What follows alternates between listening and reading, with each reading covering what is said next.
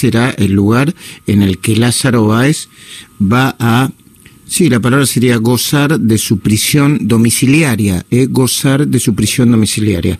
Vamos a estar al tanto de esto porque tenemos mm, fuentes del tribunal que nos están informando casi minuto a minuto. ¿Me actualiza los datos del tiempo, por favor? 14 grados 4 décimas la temperatura, humedad 74%, el cielo algo nublado y la máxima llegará a los 19 grados. Bueno, ayer estábamos hablando en Mirada por la Nación Más con el abogado de una parte de la familia Báez, él es Roberto Herrera.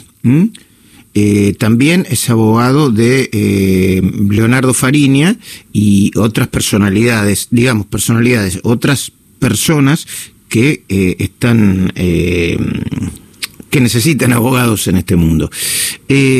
para que vos no te confundas y, y, estás del otro lado, Lázaro Báez lleva una estrategia judicial con un grupo de abogados que es distinta a la estrategia de sus hijos.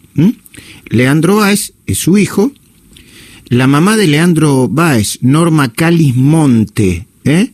también tiene como abogados a Roberto Herrera, eh, con eh, el que vamos a hablar, y vamos a tratar de dilucidar con él no solamente cuál es su propia estrategia como abogado y la estrategia de Leandro Báez, seguramente esta noche vamos a hablar con Leandro Báez en Mirá por la Nación Más, sino también cuál sería la estrategia judicial de Lázaro Báez, que está a punto de, decimos a punto porque si uno se, pone a analizar, parecería que no existe lugar en el país donde pueda ser Lázaro Báez, este, eh, a ver, donde pueda, de nuevo, entre comillas, gozar de su prisión domiciliaria. Roberto, buen día, gracias por atendernos. ¿Qué tal? Buen día, Bien. Bueno, Roberto, a ver, primero, yo le quería preguntar, ¿cómo caracterizaría a toda esta situación? La verdad, eh, que a uno le puede gustar o no, mm. eh, pero es, repudiable lo que hizo ayer la gente en, el lugar donde iba a ir a, vivir, en principio, Lázaro Báez, con su arresto domiciliario. Yo no comparto eh, eso, lo que usted dice, pero lo, lo escucho con, con atención igual, ¿eh? Por supuesto. No, no, está bien, pero no es justo de que alguien que tiene una propiedad dentro de un country o de un barrio cerrado no le puedan permitir vivir ahí por una cuestión de, a ver, se lo está permitiendo la justicia después de haber estado cuatro años y medio preso. Y yo no lo defiendo a las autoridades, y, eso creo que está más que claro, porque nosotros tenemos una estrategia totalmente distinta a la que tienen ellos. Pero sí, eh, si te hablo como abogado, la, realidad es que estuvo muy mal lo que hizo la, la, gente ayer. Ahora, esto también era evidente, eh, eso también era evidente que esto iba a suceder, porque ya la vez anterior cuando se había barajado la posibilidad de que tenga un arresto domiciliario en la, vez que le pusieron la multa y los abogados habían puesto su domicilio para residir eh, en Aires de Pilar, la gente ya se había manifestado. Obviamente que esto iba a volver a suceder si, si pasaba lo que, iba, lo que pasó anoche. Ahora, eh, Herrera, yo no, obviamente no me quiero meter en, en, en, su, en su especialidad porque no es la mía. Pero si yo entiendo y yo sigo el trámite de las causas, primero entiendo que eh, en la causa madre, digamos, por la que Lázaro Báez está preso, la ruta del dinero K, todavía no hay condena firme. O sea que, en, en todo caso, Lázaro estaría empezando a recibir el beneficio de la prisión domiciliaria porque todavía no hay condena firme, sea esta una absolución o sea una condena eh, eh, firme. Eh, un problema del sistema judicial. Lo segundo, Lázaro Báez tiene prisión domiciliaria porque dos fiscales no apelaron a, a la... a, la decisión de un grupo de jueces. Y lo tercero, el TOF 4 lo que está haciendo es obedecer a lo que le dice la Cámara de Casación, pero ya se mostró en desacuerdo con la prisión domiciliaria de Lázaro Báez. De manera que es una que, la situación es bastante controvertida. No es que Lázaro Báez cumplió formalmente con la condena que le imponen los tribunales a través de la sociedad o la sociedad a través de los tribunales, sino que está en una situación, este, mm, a ver, ¿cómo lo podría decir? Este, inestable. Vamos por parte. El, es la primera persona en la Argentina que cumple cuatro años y medio con una prisión preventiva. Pero ¿y eso qué tiene que ver? quiero decir, bueno, pero eso no es no es ver responsabilidad Es un retardo de la justicia. No, no, Ah. de la justicia, es un retardo de la Claro, justicia. claro.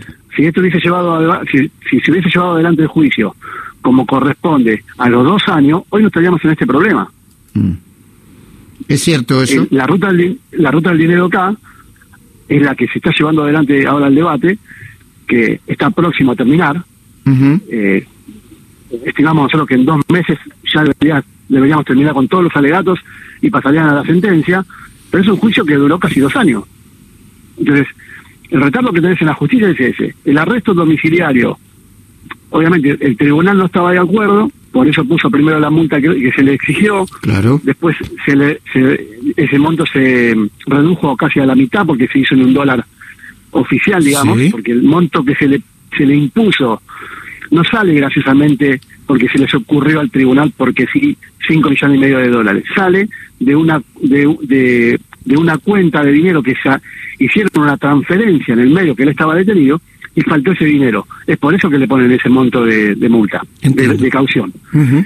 Pero también es cierto... Pero perdón, Roberto, quiero interrumpirte un, quiero interrumpirle un segundo. ¿Tampoco se pagó la, la, la multa que le pidió o la fianza que? Por eso, por eso. Tampoco se pagó la mitad porque no estaba en condiciones de pagarla, según sus abogados, no tenía ese dinero. Ahora, la realidad y también hay jurisprudencia que por un, por un monto de dinero una persona no puede estar detenida si uno no puede pagar ese monto de dinero de fianza. ¿Está bien? Hay que entender también que él tiene absolutamente todos sus bienes embargados. Más o menos, ¿eh? Más o menos, Roberto, porque bueno, si yo bueno. si yo miro los la- lo- las presentaciones que hicieron ustedes, Roberto Herrera, hay dinero que no tiene bueno, embargado. Pues claro, bueno, por eso. Pero estamos hablando de. Yo te hablo de cómo haría yo la defensa de él. Si, Sí. si vos me preguntás, la Ah, sí. realidad, bueno, yo hoy, hoy qué hago? Yo tengo a mi asistido que está detenido, la justicia le tiene todos los bienes embargados, todas las cuentas trabadas, las, em- las empresas en quiebra, listo, perfecto. ¿Cómo pago ese monto? Si me pongas un millón de pesos no tengo para pagarlo. Bueno, la justicia no puede retenerlo si es que realmente tiene un arresto domiciliario para cumplir. Mm. Ahora, depende de la justicia también, y acá hay una gran controversia en lo que es con casación y con el tribunal, con lo que plantea casación y con lo que plantea el tribunal. El TOF 4, el tribunal oral, sí. Claro, el tribunal oral que es el que está llevando adelante el juicio de la ruta del dinero. ¿Cuál es la diferencia? Y la diferencia es que el tribunal no, le- no le quería dar el arresto domiciliario sin que mínimamente pague una caución de ese dinero que ellos están verificando que estaba faltando en una cuenta. Mm. Bueno, pero entonces eh, casación debería de- debería escucharlo, no sé, eh, eh, debería escuchar el tribunal. Sí, sí, porque son los que realmente tienen el juicio todo el, el día a día, son los que están llevando Ahora, el juicio día a día. luego Roberto Rey, leo la última pregunta eh, a nivel a nivel judicial. Eh, el delito porque se lo acusa eh, en la ruta del dinero K, que es lavado y otros, ¿no? Lavado de eh, activos. Lavado. Eh, eh, ¿Es solamente eso o hay otro o hay otros delitos? No lo tiene lavado de activos, Mm. agravado por su habitualidad, porque es eh, eh, reiterado, digamos. Ok. Por eso tiene una. ¿Cuál- ¿Qué pena tiene de prisión Una efectiva? pena de cuatro años y medio de prisión de, de mínimo Mm. a 13 años y tres meses de máximo. Ah, bueno. Bueno. Lo que falte ahí es una condena firme o un sobreseimiento firme o una absolución firme. ¿eh? Porque si... Claro, igual llevó, por, por ese juicio llevó cuatro, y ma- cuatro años y medio detenido. Bueno, O sea que el mínimo, si, si, sup- supongámosles que ahora en el debate se le, se le condena con el mínimo de la pena, el que ya lo tiene cumplido. Bueno, pero todavía no se lo condenó y no y no se sabe si es por el mínimo no. de la pena. Y si usted me y y, si, y usted me 12 años de permite prisión, y ¿eh? si usted me permite, no hablo de usted, si yo fuese eh, yo tampoco soy juez, no lo sería, ¿no? Porque no no me preparé para eso, pero también eh, miraría los antecedentes de la estrategia defensiva de Lázaro Báez, desde eh, querer involucrarlo falsamente al primer juez de instrucción, Sebastián Casanelo, diciendo que estaba en Olivos, Sí. mentira, falso, hasta todos los abogados que aparecen dando la cara, y esto eh, asumo yo lo que digo, ¿eh?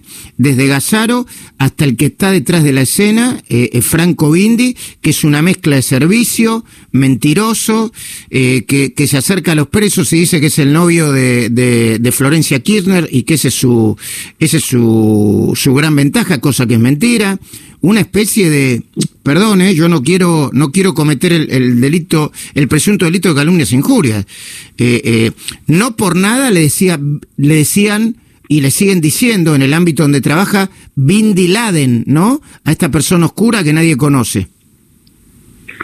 Sí, es lo que decís tiene, mucha mucha lógica y, también los conozco conozco a todos los personajes que trabajan ahí, eh, tanto en la defensa de, Lázaro Báez, son toda esta gente que hizo estas dos maniobras de de falsas denuncias que fue en Dolores y la que fue también acá en, en Lomas. En Lomas. Digo, porque uno puede defender a su, a su, usted es un abogado que defiende a sus clientes, los puede defender con todos los elementos, pero no va a estar cada cinco minutos al borde del delito usted mismo para defenderlo, supongo, ¿no?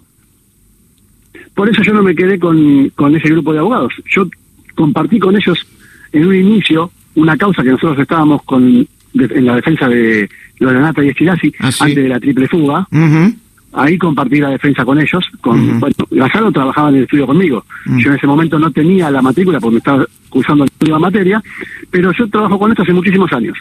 Entonces, por eso conozco muy bien a todos estos personajes. Bueno, ojalá que la justicia, ojalá que la justicia haga también con, con ellos, no más de lo que tiene que hacer la justicia, ¿eh? yo no le deseo el mal a nadie. No, eh, yo desearía que sí que hagan justicia. Hmm.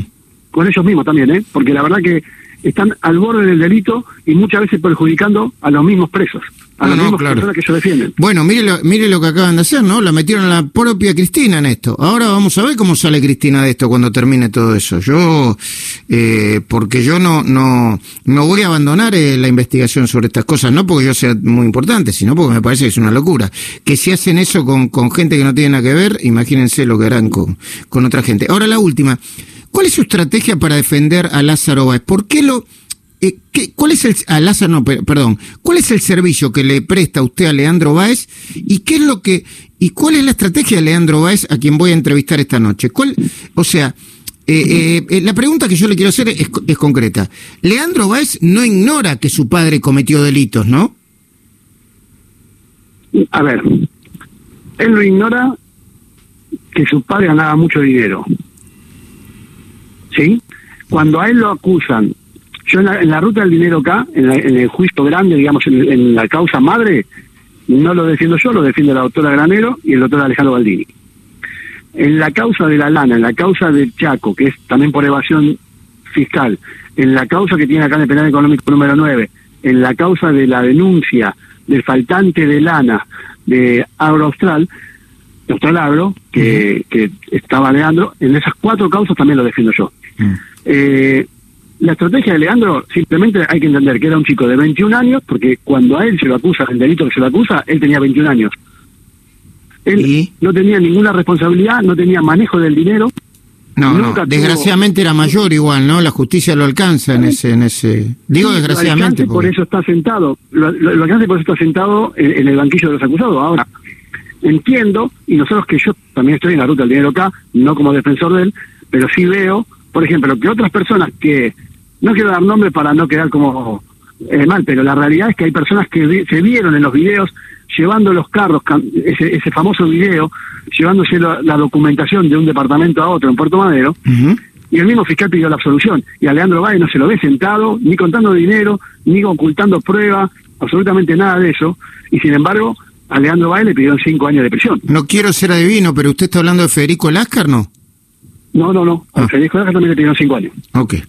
Bueno, ya veré a ver de, quién se trata entonces. Pero, la realidad es que sí está bien, pero la, pregunta que no es judicial, la pregunta que le hago yo. Si, si este su hijo entiende que su padre cometió delitos o no?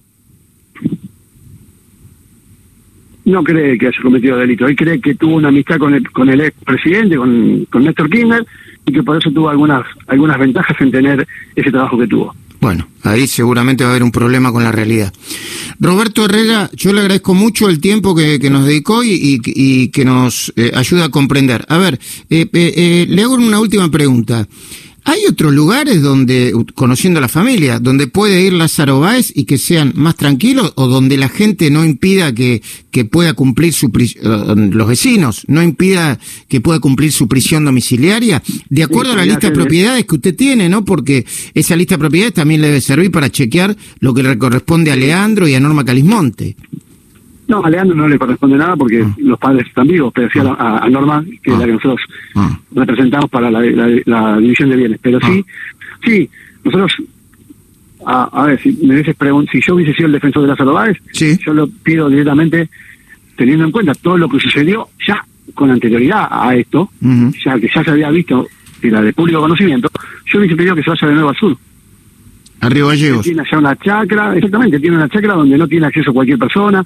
Él puede estar ahí con un arresto domiciliario. Eh, la justicia podría verificarlo tranquilamente y, no tendría ningún inconveniente. Mm. Más, más teniendo la pulsera electrónica y, y, los impedimentos que tienen, por supuesto.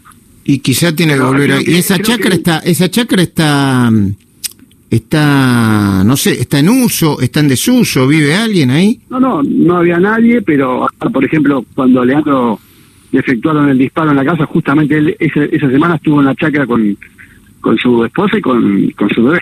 Ah, estuvo descansando, digamos, o sea que está que se puede usar. No, no. Mm. Sí, se puede usar. Él en realidad va y, la, y la mantiene un poco limpia porque hay es una chacra grande y hay que podarla y todo. No, no, hay que mantenerla limpia. Yo la vi la chacra, ¿eh? debe ser un laburo ese mantenerla limpia. me imagino. Leandro estaba ahí haciendo unas podas, así que por eso se había quedado esa semana justamente cuando él mm. tuvo el atentado que tuvo en su, en su domicilio. Pero yo creería que ahí me parece a mí, no sé qué pensarán sus abogados, no sé qué alternativa tendrán, a dónde lo, llevarán, pero acá en la ciudad de Buenos Aires, eh, obviamente que la gente está muy enojada con toda esta situación y no, yo no, no les pondría porque más allá de todo, no deja de ser una persona y que después lo que, tiene que determinar si cometió o no cometió delito es la justicia. Claro, yo pienso en voz alta, ¿no? Siempre. Quizá la que no debe querer que esto suceda es Cristina Fernández de Kirchner. Y como eh, Lázaro Báez ahora tiene... yo no sé si es Cristina de Kirchner o si son sus propios abogados que no quieren que tenga contacto con su familia como hicieron de hace varios años. Por eso eh, muchos de sus hijos se, se dividió la familia como está dividida. Porque usted dice que sus actuales abogados están en, eh, hicieron un gran negocio con Lázaro. Por supuesto, no, pero no lo digo yo solo, lo dicen sus propios hijos, por eso nos contrataron a nosotros. Claro. Ahora, ahora entiendo cómo cierra la vueltita. Claro, hicieron un gran negocio eh, porque los mismos abogados que ahora defienden a Lázaro Báez son los que, parte de su estudio, defendían a eh, Leonardo Fariña, lo quisieron hacer dar vuelta como un tributo para Lázaro Báez. Ya estaban trabajando, de hecho, para Lázaro Báez y no lo consiguieron. Ahora entiendo, el operativo PUF, el, tema del espionaje. Yo creería, que, yo creería que por ahí son sus propios abogados que no permiten que vaya a Río Gallego. A ver, podría ser que el tribunal les ponga eh, como traba que, no se puedan mover de la ciudad de Buenos Aires. Bueno, eso puede ser. Pero eso nosotros no lo podemos saber porque como no, no estamos en... Eh, yo no soy defensor de Lázaro Báez y tampoco sus hijos pueden tener acceso a los abogados, ah. no pueden saberlo. Pero, pero entiendo, no, entiendo.